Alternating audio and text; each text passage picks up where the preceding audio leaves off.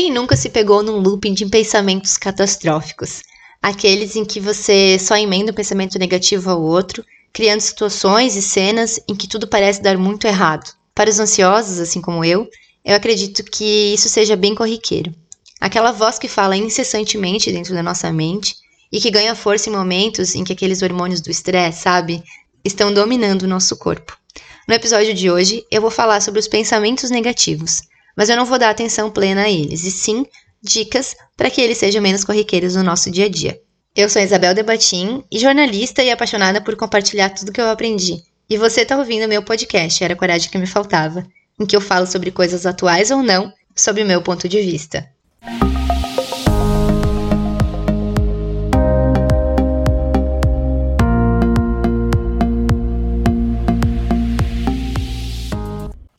Os pensamentos, eles exercem uma influência muito importante na nossa vida. São eles que possuem a capacidade de mudar a nossa química cerebral, positiva ou negativamente. Obviamente, as situações que vivenciamos, elas influenciam também nesses estímulos, para o bem e para o mal, né? Que é o contrário disso. Estar inserido em situações ruins diariamente tem total influência em situações de negativismo. Ter hábitos pouco saudáveis, idem.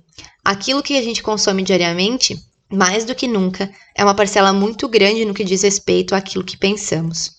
E quanto mais alimentamos os pensamentos negativos, maior vai ser a influência e o poder que ele vai ter sobre nós.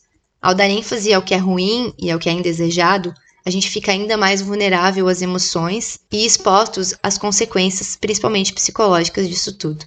Os cenários muito óbvios de pensamentos negativos são aqueles em que algo dá errado na nossa vida, ou que algo inesperado acontece, Porém, não necessariamente esses pensamentos são mais corriqueiros apenas nessas situações.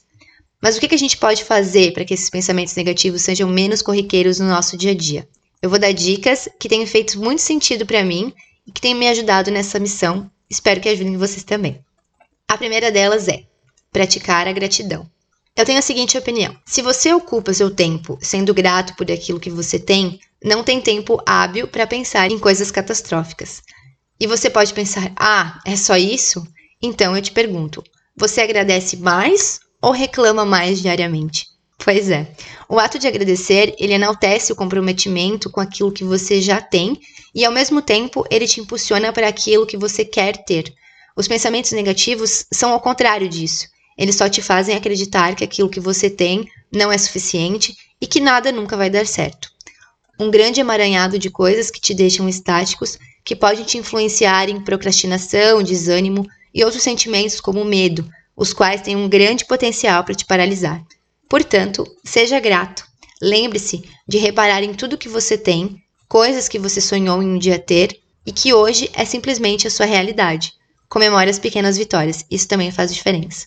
A segunda dica é manter o foco nos seus objetivos e sonhos. Emendando no agradecimento por aquilo que você já tem, aproveite também para relembrar quais são os seus sonhos, quais são os seus objetivos, quais são os motivos de você acordar cedo, de você ir trabalhar, de você fazer exercícios físicos todos os dias, de você abdicar de algumas coisas que você gostaria muito, mas ao mesmo tempo de investir em outras. O que seríamos de nós sem os nossos sonhos? E por que em muitos momentos a gente deixa eles engavetados? Por que nos permitimos investir tempo em negativismos enquanto a gente poderia usar a nosso favor para chegar mais perto daquilo que a gente quer? Fica o questionamento e uma tarefa para você. Lembre-se para onde você quer ir e aproveite o caminho com mais leveza. Terceira dica: pratique exercícios físicos. Essa é uma das melhores formas de nutrir o nosso corpo com hormônios de felicidade e, consequentemente, erradicar pensamentos negativos que vivem ciclos eternos na nossa cabeça. Ninguém aqui precisa virar um maratonista. O importante é abastecer o corpo com hormônios que te façam bem e que gerem sensações boas. Se você é o tipo de pessoa que é anti-exercícios, então pelo menos faça algo que te dê prazer, que te faça realmente bem. Tem um episódio que não era coragem que me faltava, em que eu falo exatamente sobre isso. O nome dele é Parece óbvio, mas muita gente não faz. E é verdade, né? Muita gente não faz aquilo que realmente o faz bem porque está sempre muito ocupado, investindo tempo naquilo que só estressa, que só irrita e que só faz mal. E é desse cenário que os pensamentos negativos gostam. Procure então algo que se encaixe na sua rotina e que te ajude a estimular os hormônios da felicidade, para você conseguir esvaziar a caixinha do estresse e equilibrar tudo. Quarta dica: tenha ferramentas de auxílio que vão contribuir nessa sua jornada dos pensamentos positivos.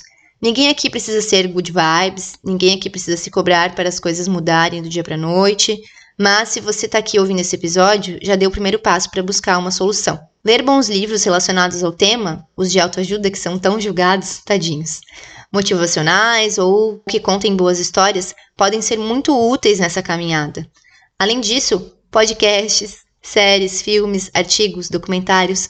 Acredite, tem inúmeras formas de você abranger seus conhecimentos sobre o tema e se identificar com várias formas de auxílio. Lá no Compartilhe Seu Melhor no Instagram, eu dou dicas diariamente de livros, de séries, de documentários e filmes e até de notícias que seguem por essa linha.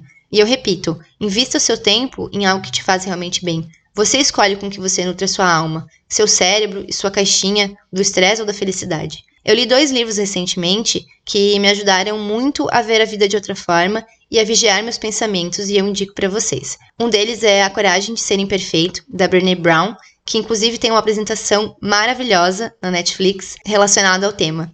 E o segundo é Buda Dançando numa Boate, da Paula Abreu. Esses livros eles são fáceis de ler e eles falam sobre histórias reais, de verdade. Vocês vão se identificar, leiam mesmo. A próxima dica é ter uma rede de apoio ao invés de uma rede de desapoio. Isso é fundamental. Repare nas pessoas com que você se permite se relacionar.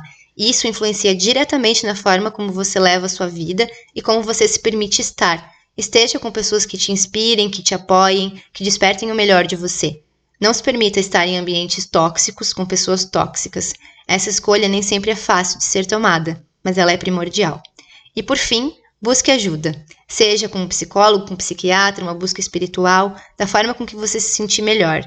Ninguém precisa sofrer sozinho. Pedir ajuda é uma das formas mais lindas que você tem de ser justo com você mesmo.